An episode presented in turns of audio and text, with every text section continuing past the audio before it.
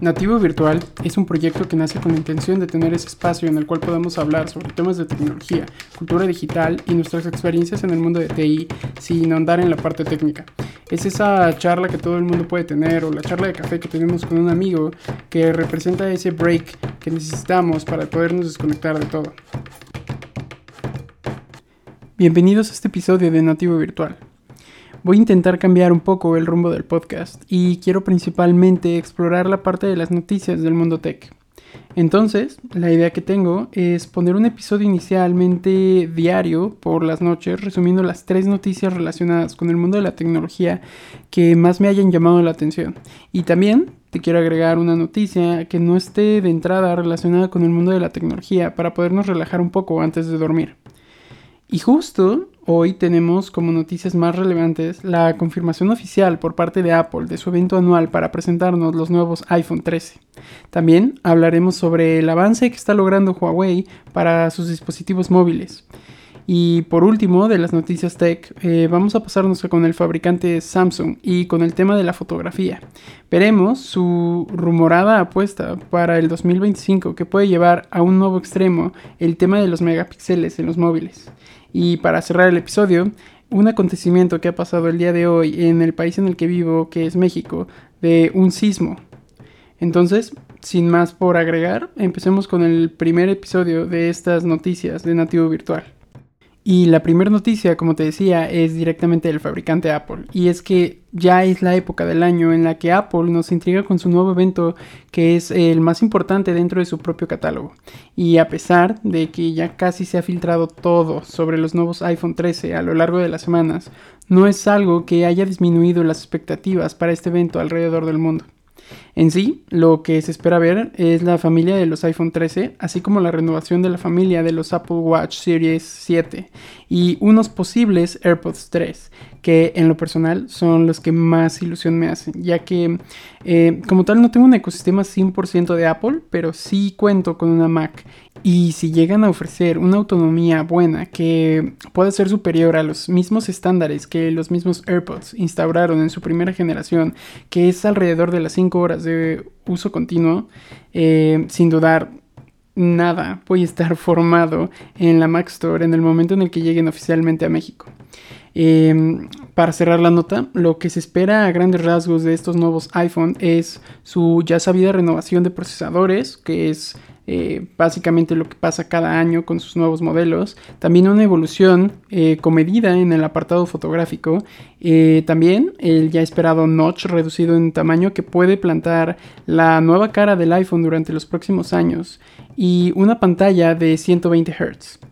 Y para la parte del Apple Watch Serie 7 se espera un lavado de cara un poco más radical que en el iPhone, ya sea porque se espera un cambio en el tamaño o también por los posibles bordes cuadrados, que hacen un poco de sentido si volteamos a ver el iPad y el iPhone.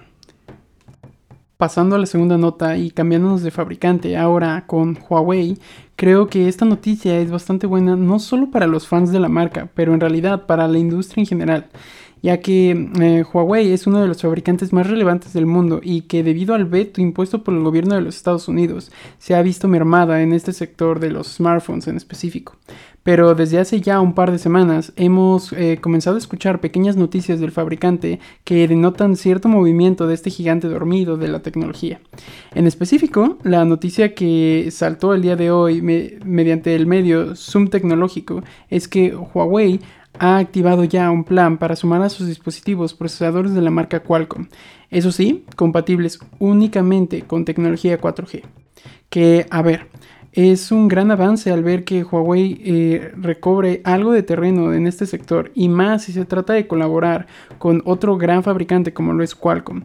Sin embargo, la desventaja real que yo mínimamente veo aquí es que para los nuevos lanzamientos de dispositivos que haga Huawei, no podrá utilizar la tecnología 5G en ellos.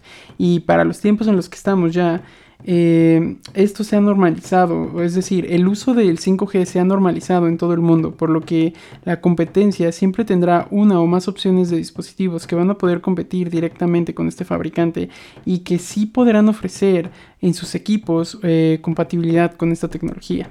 Pero como siempre, veremos cómo lleva este tema Huawei y esperemos que en un futuro muy cercano tengamos más noticias positivas sobre este fabricante y su relación con las empresas estadounidenses de cara al veto en vigor que tienen. En específico, los procesadores Qualcomm 4G que serían eh, comercializados sería el Snapdragon 778G y el Snapdragon 898. Ambas ediciones, como te decía, en su versión LTE para terminales de Huawei que pueden ser el Mate 50, Huawei P60, además de la nueva serie Nova que sí se ha presentado durante este año de 2021. Y para ir cerrando las noticias del día en temas de tecnología, se ha desvelado el día de hoy desde el medio Shataka que Samsung tiene planes para fabricar un sensor fotográfico para móviles con, ojo, 576 megapíxeles para el 2025, eso sí. Que esto, honestamente, ya es una bestialidad total. Y que ya me dirás tú, ¿para qué quieres en tu día a día 576 megapíxeles? Y en sí, Samsung no es ningún extraño en el tema de los sensores y su relación con muchos megapíxeles, ya que uno de los más utilizados, que es de, si mal no recuerdo, 108 megapíxeles, que podemos ver en terminales desde el fabricante Xiaomi hasta el mismo fabricante coreano, han elevado durante este año el estándar del marketing por el más es mejor.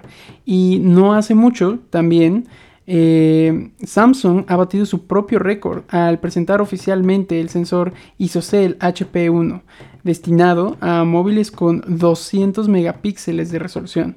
Sin embargo, en cuatro años quieren elevar la vara de medir a otro nuevo nivel. Veremos cómo se llega a comportar este tipo de sensores con dispositivos de gama premium y, ¿por qué no?, posiblemente de gama media. Y lo que a mí más me hace dudar sobre la relación que pueda llevar este sensor con los dispositivos es sobre las exigencias que pide esta innovación a los equipos que lo vayan a aportar y sobre todo a sus procesadores. Y bueno, ya que terminamos la parte de TI y sus noticias, vamos a hablar sobre la noticia que más llamó la atención para mí, que es de tipo off topic. Y como te decía, tiene que ver justo con el país en el que vivo, que es México, ya que justo hoy, antes de las 9 pm, se sintió un sismo que se presume fue de una magnitud de 7.1 en escala de Richter, con epicentro en Guerrero, y que nos sacudió a todos los estados de la República. Para los que no son de este país, ya en los últimos años se ha hecho una terrible costumbre que en el mes de septiembre generalmente se llegan a presenciar sismos de magnitudes bastante grandes. Entonces, no es como algo nuevo para los que vivimos aquí en México. Sin embargo, hoy en el temblor, una de las cosas que yo pude observar que más me llamaron la atención es que e inclusive también en varios videos de redes sociales se logró ver el fenómeno que creo se conoce como luces de terremoto, que básicamente es eh, un proceso en el cual la energía generada por una onda sísmica muy grande eh, genera algo de fricción y se manifiesta en energía. Pero honestamente parecía el escenario perfecto para un episodio más de The Walking Dead, y si eres extranjero y planeabas venir a visitar México en este mes patrio y tienes em, cierta fobia a los sucesos naturales como este, mi recomendación honesta es que si puedes, pauses tu viaje. Y lo programes para otra festividad, ya que creo que se espera pueda volver a temblar en lo que resta del mes como ya se ha vivido en años anteriores. Y bueno, si me estás escuchando de aquí de México, espero te encuentres bien y que no hayas sufrido ninguna pérdida humana o material. Y pues nada, solo nos queda estar pendientes por si vuelve a suceder. Espero te haya entretenido este primer episodio de noticias de Nativo Virtual. Nos escuchamos mañana en la noche. Chao.